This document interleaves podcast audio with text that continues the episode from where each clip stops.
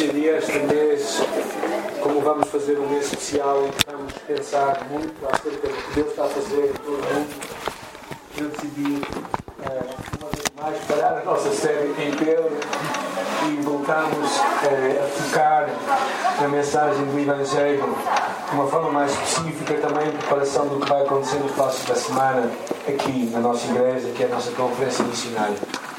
E uh, enquanto estava a pensar nisso e a preparar para este tempo juntos, veio à minha memória a palavra lá em João capítulo 1, versículo 35. Vamos virar para lá, quem puder, João capítulo 1. Aquele episódio em que Jesus se encontra com os primeiros discípulos. E é um episódio muito interessante. É, possivelmente já tinham visto Jesus, já tinham sabido e outros foram ali apresentados. João capítulo 1, versículo 35 até 51. Já encontramos? Quem encontrou diz graças a Deus. Quem não encontrou, fica silencioso e continua à procura, está bem? Não desistam, não desistam. João estava na Bíblia, no Novo Testamento, é um dos quatro evangelhos. João capítulo 1, versículo 35. E diz assim: e no dia seguinte estava João, falando de João Batista, outra vez na companhia de dois dos seus discípulos, e vendo Jesus passar, disse: Eis o Cordeiro de Deus. E os dois discípulos, ouvindo dizer isto, seguiram Jesus. E Jesus, voltando-se e vendo que o seguiam, disse-lhes: O que é que, que buscais? E disseram-lhe: Rabi, que quer dizer mestre, onde assistes ou onde moras? E respondeu-lhes: Vinde e vede. E foram, pois, e viram onde Jesus estava a morar. E ficaram com ele aquele dia, sendo mais ou menos a hora décima. Era André, o irmão de Simão Pedro, um dos dois que tinham ouvido e testemunhado de João em seguida Jesus. E ele achou primeiro o seu próprio irmão Simão, a quem disse: Achamos o Messias, que quer dizer Cristo. E o levou a Jesus. Olhando Jesus para ele, disse: Tu és Simão, o filho de João tu serás chamado Cefas, que quer dizer Pedro. No dia seguinte, eh, resolveu Jesus partir para a Galileia. Encontrou a Filipe, que disse: Segue-me. Ora, Filipe era de Betsaida, cidade de André e de Pedro. E Filipe encontrou Natanael e disse-lhe: Achamos aquele de quem Moisés escreveu na lei e a quem se referiram os profetas, Jesus o Nazareno, filho de José. E respondeu-lhe Natanael: De Nazaré pode ser alguma coisa boa? E respondeu-lhe Filipe: Venha e vê. E Jesus viu Natanael aproximar-se e disse a seu respeito: Eis um verdadeiro israelita em quem não há dolo. E respondeu Natanael: Tu me conheces?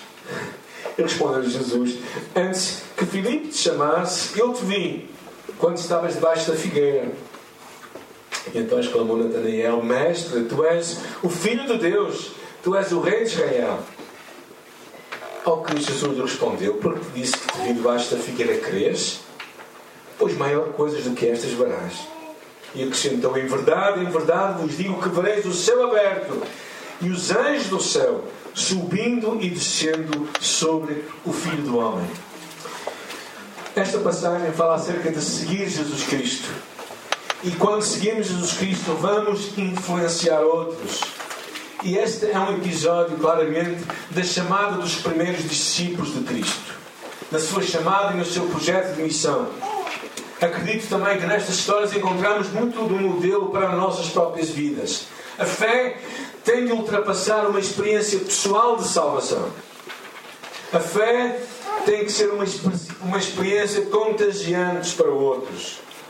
Creio que este é o grande desafio para todos nós, como discípulos de Jesus que vivemos numa sociedade muito individualista. Ou seja, achamos que cada pessoa deve pensar por si própria, não tem que prestar contas a ninguém. E também numa sociedade que é muito tolerante e permissiva. Achamos que cada um tem a sua verdade. E não podemos nem devemos ser radicais ou demasiado intrusivos, com risco a sermos chamados fanáticos e apresentar a nossa versão da verdade como sendo a verdade, quando ela realmente é. Ou seja, a fé e o discipulado é muito mais que uma experiência individual e pessoal. A fé e o discipulado é uma experiência comunitária. É uma experiência para toda a comunidade. Nós temos de testemunhar a nossa fé. Nós precisamos de anunciar a verdade. Quem é Jesus Cristo, Salvador do mundo? E há quatro princípios muito interessantes nesta passagem. A primeira delas é uma chamada para tu e eu reconhecermos a Cristo. Deixa eu ver se eu consigo. Reconhecermos quem Jesus é. E aqui há algumas expressões fantásticas acerca de Jesus. Não é? O versículo 36 eh, dizia, dizia João, e vendo Jesus a passar, diz: Eis aqui o Cordeiro de Deus. Quando ele falou isto, ele não estava falando um animal. Porque é o Cordeiro de Deus? Porque era o Cordeiro que simbolizava uh, o pagamento dos pecados das pessoas. Então, quando ele vem, Jesus vem, Jesus, João Batista disse: Eis o enviado de Deus que vai tirar o pecado do mundo. Jesus Cristo, Filho de Deus. Não há mais ninguém que possa tirar o pecado do mundo a não ser Jesus. Eis o Cordeiro de Deus. Ou seja, o único Cordeiro de Deus, aquele que tem todo o poder para tirar o pecado de todo o mundo. E há muitas expressões aqui ricas, aqui nesta passagem, não é? Aquela expressão mais à frente, no versículo 41, aquele episódio em que quando André fala com o seu irmão Pedro e diz: Eis que achamos o Messias. Ou seja, que traduzido quer dizer o Cristo, o ungido de Deus, aqueles que nós esperámos, aquele que haveria de tirar os pecados de toda a gente. Eis em que nós achamos o Messias, aquele esperado de Deus. Ou seja, este reconhecimento de quem é Jesus Cristo é que muda a nossa vida e muda a nossa história. Mais à frente, neste episódio, é curioso, porque há muitas expressões que eu até passei à frente, mas no versículo 49, quando Nataniel fala com Jesus, o que é que ele diz? No versículo 49, e diz: Rabi, quer dizer mestre, tu és o Filho de Deus, tu és o Rei de Israel. Ou seja, esta consciência de que Jesus Cristo não era mais um, Jesus Cristo não é mais uma alternativa, não é mais um caminho, não é mais uma oportunidade, não é mais uma religião, não é mais uma fé, mas Jesus Cristo é aquele que Deus enviou. E reconhecer quem é Jesus Cristo faz-nos ter uma compreensão que estas verdades nunca mudam. Se um dia entregamos a nossa vida a Jesus Cristo, todo o nosso pecado é perdoado. Tudo aquilo que tu fizeste de bem e de mal é levado sobre Jesus Cristo. Ou seja, nada te pode afastar de Deus. Nada te pode levar a viver mais debaixo da condenação. Não temos que carregar mais o fardo da culpa que vinha atrás de nós, mas ao entregarmos a Jesus Cristo, ao reconhecer quem Jesus é, nós temos uma experiência de transformação e nós passamos a ser filhos amados de Deus. E, e nada nos pode fazer afastar de Deus. Não há pecado que tu faças que te leve longe de Deus, que leve Deus a, a amar-te menos. Na verdade, tu podes ficar ocultado na tua relação com Deus por causa do teu pecado, podes. Mas Deus quer, está sempre disposto para te receber, como aconteceu no filho pródigo. Quando voltou para casa, pensando voltar como um escravo, o seu pai disse: Tu não és escravo, tu és filho. Toma o anel, toma as alparcas, toma a túnica. És completamente, 100% meu filho. E curioso na história, o curso de graça que vamos lançar este mês aqui em Portugal fala muito bem disto. Curioso na história, é quem era o servo na sua casa era o seu irmão mais velho. Que tendo tudo naquela casa, dizia ao pai: Pai, por que, é que não fazes uma festa para mim? E o pai lhe diz: Filho, tudo que eu tenho é teu. Se tu não fizeste é porque não quiseste. A mentalidade dele é uma mentalidade de servo, não de filho. E muitos de nós vivemos com mentalidades de servos e não de filhos. Não precisamos de viver mais debaixo da condenação quando reconhecemos Jesus Cristo. Somos chamados a viver a liberdade dos filhos de Deus. E Ele é o Cordeiro de Deus que tira o pecado do mundo, todo o pecado do mundo. Como filhos de Deus, chegamos à presença do Pai, sentamos à mesa e comemos tudo o que Ele tem para nós. Esta é a grande experiência do Evangelho. A experiência de que, quando nós conhecemos Jesus Cristo, percebemos que Ele é único, não é mais um. As religiões são mais umas, não é? Mas Cristo é único, é o único Salvador. E a tua experiência e a minha experiência é ter este encontro com Jesus. Neste episódio também, acho que uma coisa importante é esta segunda coisa que eu quero falar convosco. É nós saber quem nós somos. Saber quem tu e eu somos. E nesta história há muitas expressões interessantes. Uma delas é, é o próprio João Batista, que é interessante. Ele diz: E vendo Jesus passar, disse: Eis o Cordeiro de Deus. E os dois discípulos ouviram dizer isto e seguiram a Jesus. Ou seja, João Batista perdeu ali dois seguidores. Porque João Batista era um mestre. É? E quando ele vê Jesus, ele disse assim: Este é que é o mestre dos mestres. E os dois discípulos de João Batista o deixaram e foram atrás de Jesus. Claro que percebemos que João estava por trás daquilo. João percebia que ele não era importante. João percebia que Jesus era importante. Curiosamente, e ele mesmo, quando lhe perguntam um pouco antes quem ele era, se era um profeta, se era João Batista, se era quem quer que seja, se era o Cristo, e ele diz: Eu sou a voz que clama no deserto. Eu acho isto muito interessante. João Batista não se define até com a sua identidade, mas ele define-se com a sua missão. Que era ser uma voz que clamava no deserto. No deserto onde não havia vida, ele tinha uma voz para falar, tinha uma mensagem para dar. E também percebemos não é, que quando ele lhe perguntava, e quando Jesus chega até ele, e ele diz assim, e eu, o versículo 27, que nós não lemos, falando acerca do Messias que haveria de vir, que era Jesus, ele diz: Aquele que vem após mim, do qual eu não sou digno, desatar-lhe as correias das sandálias. Na casa de um judeu, o serviço de um escravo era lavar os pés às pessoas que chegavam. Os homens hoje cheiram um bocado mal nos seus pés. Quem é que cheira mal os pés? Quem são os honestos? Ok. O meio naquela altura era um pouco pior, gente, ok?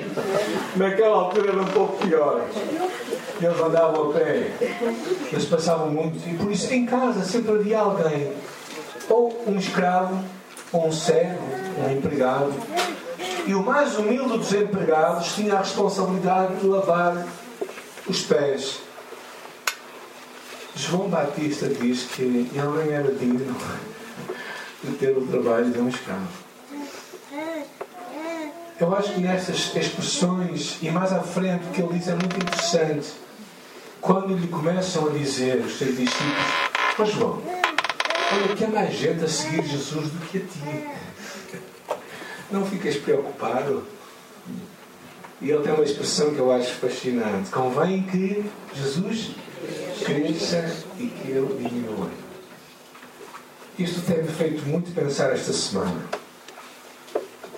Tu e eu gastamos muito tempo, às vezes, em nos promover, em nos defender, em nos protegermos a nós mesmos. Gastamos, às vezes, muita energia para promover a nossa imagem, mostrando que conseguimos ser pessoas aceitáveis. E então procuramos, através daquilo que conseguimos fazer, ou através dos nossos títulos, mostrar a importância que nós temos. Às vezes, o nosso ministério para Deus, até os nossos títulos pessoais, a nossa imagem é tão importante que nós a defendemos a todo custo e esquecemos que verdadeiramente a nossa chamada é sermos promotores da imagem de Jesus. Eu acho que necessitamos de assumir a nossa missão como João Batista assumiu. Uma voz no deserto. Precisamos de perceber que Cristo tem que ser o foco da nossa vida, não nós próprios. Há pessoas que só olham para aquilo que elas fazem. Esquecem-se que o foco é Jesus. Cristo convém que Ele cresça. E esta segunda parte é um pouco mais humilde. Nós até podemos sacar dizer a primeira parte com alguma voz alta, convém que ele cresça, mas a segunda parte temos alguma dificuldade em dizer e que eu diminua. Porque todos nós lutamos muito para a nossa autoimagem. Hoje corremos até no meio evangélico muitas. Eh, andamos muito atrás de títulos, reverendos. A mim já me chamaram reverendo Dizem que no Brasil é um título bonito, não sei se é assim. Mas alguns bispos, alguns apóstolos, alguns procuramos muitos títulos para termos associado a nós, se calhar para nos autopromover. Mas será que isto é tão importante assim? Será que é tão importante defendermos até o nosso próprio ministério, se o ministério é de Deus, mulher de Cristo? olhar para Jesus, para João Batista, percebo que o mais importante e para toda aquela história, que o mais importante é nós perceber que acima de tudo eu e tu somos filhos de Deus. e vivemos esta identidade com toda a liberdade de sermos filhos.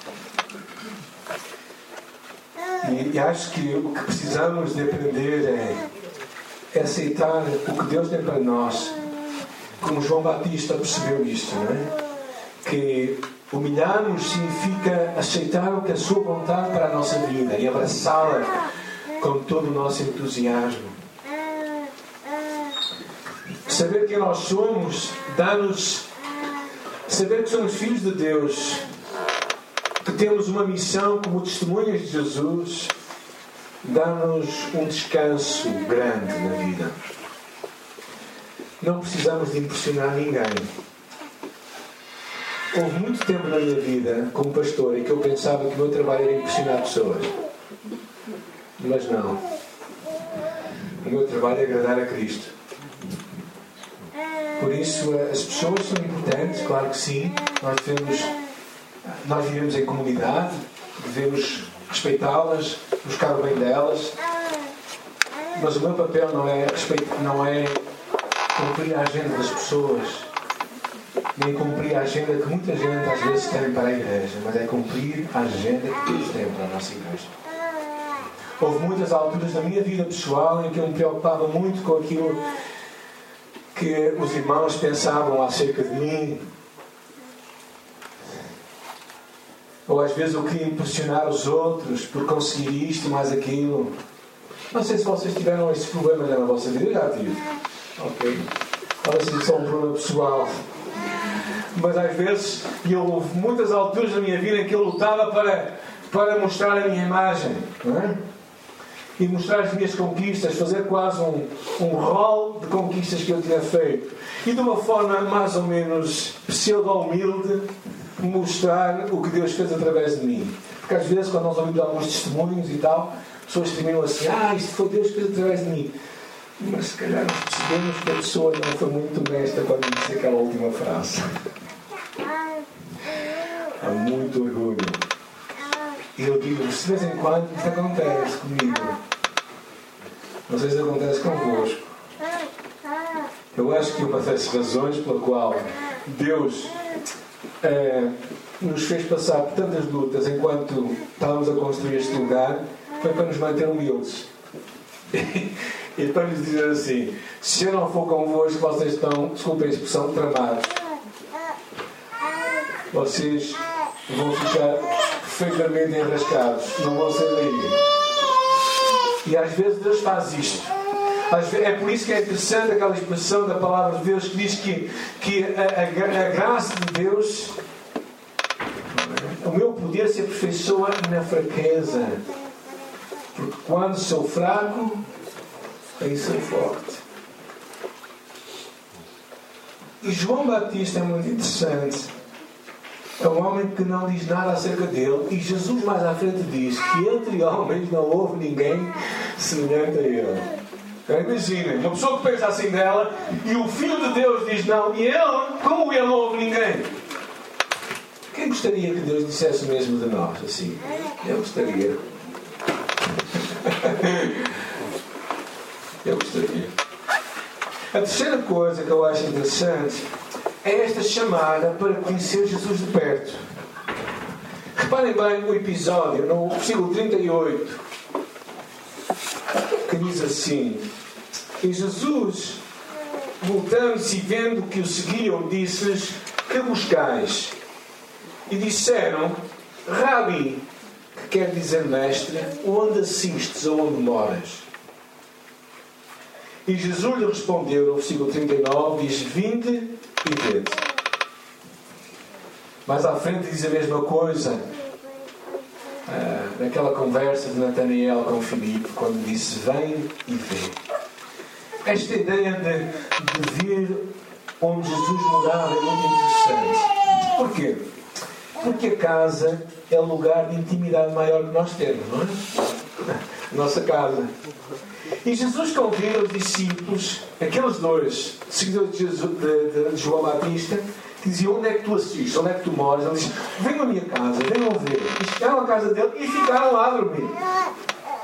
Ou seja, Jesus percebe que conhecer Jesus de perto implica proximidade. Tu não podes conhecer Jesus à distância, por Skype, ok? Nem por eh, todos os mecanismos do WhatsApp e essas coisas todas que acontecem nos dias de hoje, não é? Ou seja, não podes conhecer Jesus assim. Jesus conhece estar perto, por isso é que ele disse: Vem e vê onde é que eu moro. Isaías diz: Busquei o Senhor enquanto se pode achar e invocai enquanto está perto. Discipulado tem muito a ver com esta proximidade, esta proximidade, intimidade e amor. A proximidade que, que vem de estarmos perto. Como é que tu podes estar próximo de Jesus? Como é que tu podes ouvir o que Ele tem para a tua vida? Eu acho que uma das coisas é desenvolvermos naturalmente eh, hábitos importantes na nossa caminhada com Deus, como ler a palavra de Deus, como falar com Ele. E como durante o dia ter uma atitude de atenção para Deus, não é? Estarmos atentos ao que Deus tem para nós. Estarmos sintonizados com Ele, estarmos a pensar nele, estamos a pensar se Ele estivesse comigo nesta hora, o que é que Ele faria, o que é que Ele diria. Esta é uma ideia muito interessante. Ou seja, amor nasce de ver onde Jesus está. Estar próximo, ouvir os sussurros de Deus para nós, escutar a sua voz, orar e apreciar estar em silêncio perante Deus. E conhecer Jesus de perto é estar assim com Ele. E discipulado não é somente saber coisas, é viver perto dele. E isso é tua responsabilidade, a minha responsabilidade. E agora, vamos para o último desafio, que eu acho que é nesta passagem. Depois de termos falado acerca de reconhecermos Jesus, depois de falar acerca de sabermos quem nós somos, de conhecermos Jesus de perto, vamos ver esta última coisa que é importante. Que é testemunhar a nossa fé em Jesus. Dizem que vai chamar as crianças, mas só daqui a, a 10 minutos, não é? Não dizes aí, eu não posso pedir. Obrigado. A importância de testemunhar a nossa fé em Jesus é muito importante. É interessante aqui, eu estive a ver que este episódio tem três episódios de pessoas que estão a testemunhar a sua fé. A primeira delas é o episódio com João Batista. No dia seguinte, João estava outra vez ali e dois dos seus discípulos, vendo Jesus a passar, disse: Eis o Cordeiro de Deus. E os dois discípulos ouviram-no dizer isto e seguiram a Jesus. É muito interessante que João Batista percebeu que a sua responsabilidade urgente era partilhar esta mensagem com os seus discípulos. E fez isto de uma forma completamente desprendida. Falou com os dois discípulos que ele tinha disse: Aqui está o Salvador do mundo. João capítulo 1 fala acerca disso. O segundo episódio é muito interessante, é o episódio de André. Reparem bem André. O versículo 41 que está ali, não é? E este achou primeiro a seu irmão Simão e disse achamos o Messias, que quer dizer o Cristo, que levou a Jesus. André foi aquele que foi responsável por pegar em Pedro, Simão, Pedro, e pega em Pedro e disse: Anda, vem conhecer Jesus.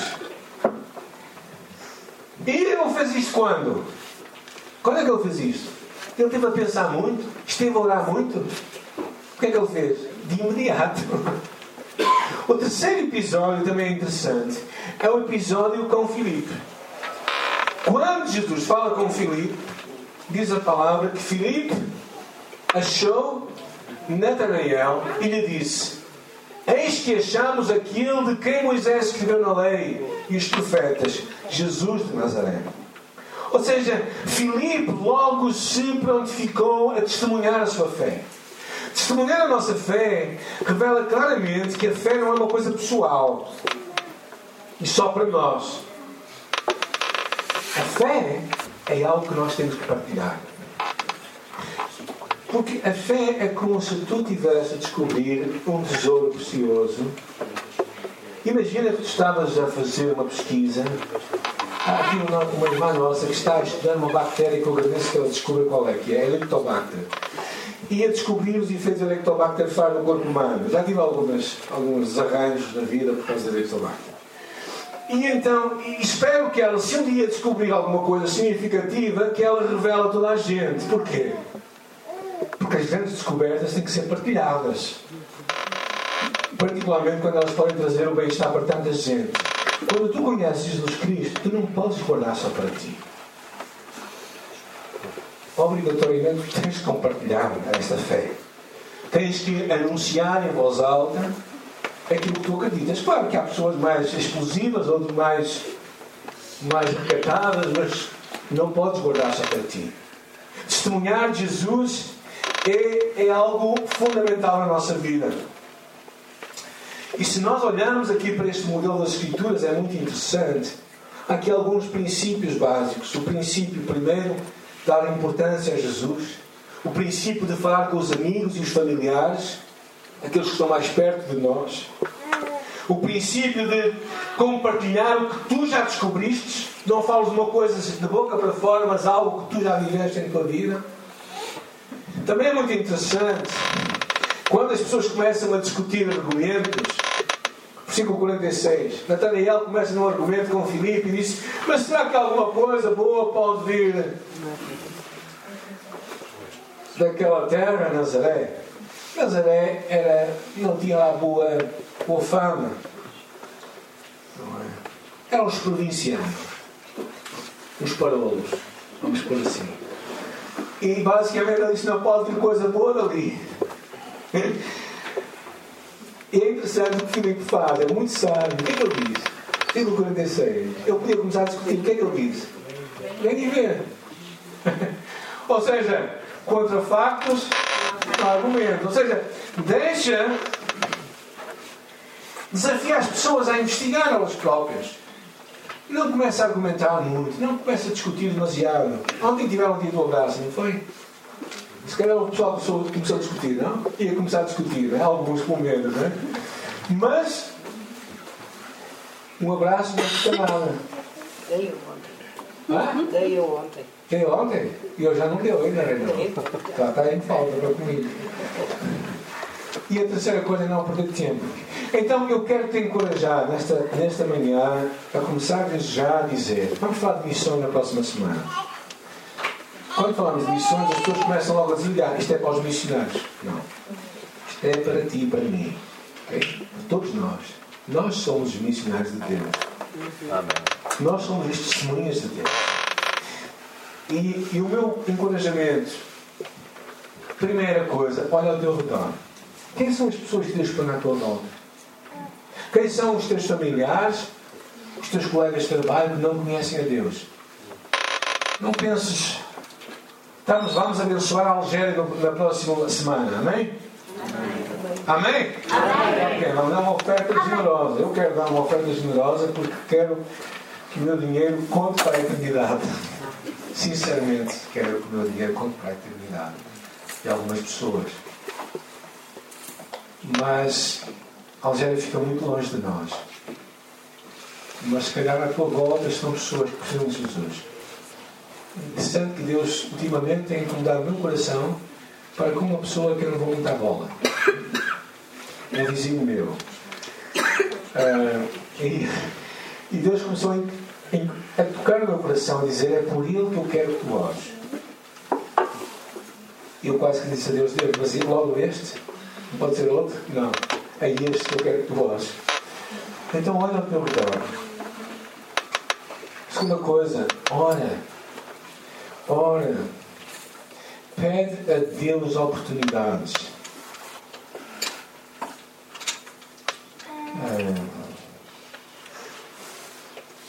Aceita fazer coisas que até são um bocado invulgares. Como mandar uma mensagem e dizer assim: Olha, eu tenho pensado em ti. Quero te mandar um abraço. Às vezes nós não sabemos o que é que uma coisa espontânea pode fazer. Eu tive essa experiência outro dia quando liguei a uma pessoa que já não falava com ela há vários anos. Ela ficou tão surpreendida e disse assim: Nós temos que estar juntos, eu quero falar contigo, quero ver o que é que afinal aconteceu aí na tua cidade, em vizinho.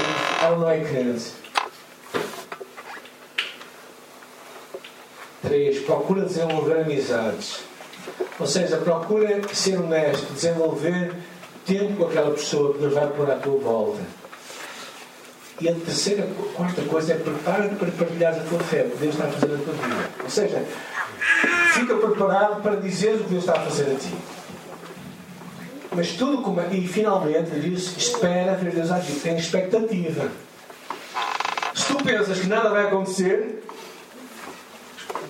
nada vai acontecer. Se a tua expectativa é nada, o que é que tu vais ter? Nada. Agora, se nós acreditamos que Deus é o Deus que move montanhas, céus e terra, nós acreditamos que Deus também pode mudar o coração das pessoas. Ou não? Mas tudo começa com tu e eu começamos a olhar ao nosso redor e começamos a orar. duas, três, quatro pessoas. É sobre isso que eu quero vos encorajar a orarem. Orarem por estas pessoas que Deus vai pôr no vosso caminho para nós compartilharmos a nossa fé. Dentro em breve vamos, todos nós vamos receber os cartõezinhos vamos, pessoas por quem nós vamos orar. Não vai estar o nome de ninguém, não sei como ter que escrevê-los. mas, mas desde já eu vos quero encorajar este primeiro passo, que é o passo de olhar ao vosso redor e começar a orar por pessoas. É esperar que Deus vá fazer uma obra. Porquê? Eu estava a pensar esta manhã o que é que Deus gostaria, como é que nós, como é que eu deveria terminar este tempo convosco? Precisamente com aquelas palavras de Jesus. Jesus disse outra vez: Paz seja convosco. Assim como o Pai me enviou, também eu vos envio. Jesus te está a enviar a mim para o mundo. Porque este mundo precisa urgentemente. Nós somos uma voz que clama no deserto. Mas eu e o Gabriel temos uma experiência esta manhã interessante. Lá em cima do terraço do primeiro andar. A olhar para cima para o nosso, para o nosso uh, telhado, que não é telhado, é o terraço que há acima, está cheio de, está cheio de pedras. Não há terra lá em cima. Mas lá em cima, naquele terraço, existem plantas a nascer.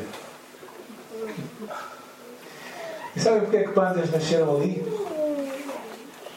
Porque de alguma forma uma semente foi para lá em cima e no meio daquelas pedras, eu não sei como, plantas começaram a nascer. E isto eu acho que é um, é um episódio impressionante para ti e para mim. Para nós querermos e vermos este Deus que está a agir no deserto e esperarmos verdadeiramente que assim como o Pai enviou Jesus Cristo, Cristo também nos envia a nós para irmos e fazermos discípulos. E é a tua oportunidade, é a minha oportunidade? Nós também, como igreja, daqui a duas semanas vamos estar envolvidos em projetos missionários fora da nossa igreja local. Vamos estar no dia 12 e dia 13 em Fátima. Estou a pensar em ir, devem falar com o Rosário. E no dia 14 vamos estar em Sernancelho e Penedono. Devem falar com o Jorge acerca disto. Porquê que vamos? Porque acreditamos que a semente da palavra de Deus vai produzir mudanças em vidas. E claro, se nós pensarmos ir tão longe, o que é que nós temos por fazer por aqueles que estão perto? É? Ontem, enquanto andávamos lá em, eh, em Lessa de Balio e caminhávamos por aquelas ruas, é? Deus trouxe um peso no nosso coração por algumas pessoas, porque orámos naquela caminhada de oração ontem. Deus é o Deus que nos está a enviar. E a, a chamada tua e minha é, é a chamada que, no, que nós começamos, não é? Para nós sermos seguidores de Jesus Cristo e para influenciarmos outros à nossa volta. Seguidor de Jesus não é algo que se faz às escondidas. Quando tu e eu vivemos como seguidores, vamos tocar outras vidas. Eu espero que nesta manhã tu faças um compromisso com Deus e digas: Senhor, nesta manhã eu me comprometo a olhar ao meu redor. E comprometo-me a buscar três, quatro pessoas, porque eu vou começar a orar. É só este compromisso que eu quero te pedir esta manhã. Que olhes à tua volta, que procures de Deus no teu coração três ou quatro pessoas por quem tu vais começar a orar somente. E vais começar a pedir a Deus por elas, a pedir que Deus te dê uma oportunidade e verdadeiramente abrir o teu coração para aquilo que Deus vai fazer. Se tu buscares isso de coração, eu acredito que Deus te vai dar essas pessoas e acredito que Deus vai dar uma oportunidade para tu compartilhares a tua fé, para tu seres enviado por Deus. Senhor, oramos que esta palavra que é tua possa ficar na nossa vida, em nosso coração. Oramos, Pai, para que esta, este empenho que os primeiros discípulos tiveram quando te seguiam e começaram a ver o movimento de Deus à sua volta. Senhor, oramos para que tudo isto nos possa também nós mobilizar como, como filhos de Deus, como discípulos de Jesus, a abrir os nossos olhos e a crer naquilo que tu vais fazer também à nossa volta. Eu quero desde já, Senhor, olhar ao meu redor. Eu quero desde já abrir os meus olhos para a minha volta e começar a orar por duas, três pessoas que tu queres que eu partilha a minha fé. E tu tens incomodado o meu coração para, para aquelas pessoas, aquelas quatro pessoas que tens posto perante mim. Eu oro, Senhor, por cada uma delas. Oro que tu me dês uma oportunidade para partilhar a minha fé com elas. Oro que tu me dês sabedoria também para fazer isso. Oro que tu me dês, Senhor, uh, coragem misturada com, com sabedoria espiritual para compartilhar o que Deus fez na minha vida, Senhor e compartilhar de tal forma que elas percebam que o mesmo Deus pode agir nas suas vidas. E por isso Deus traz a nosso.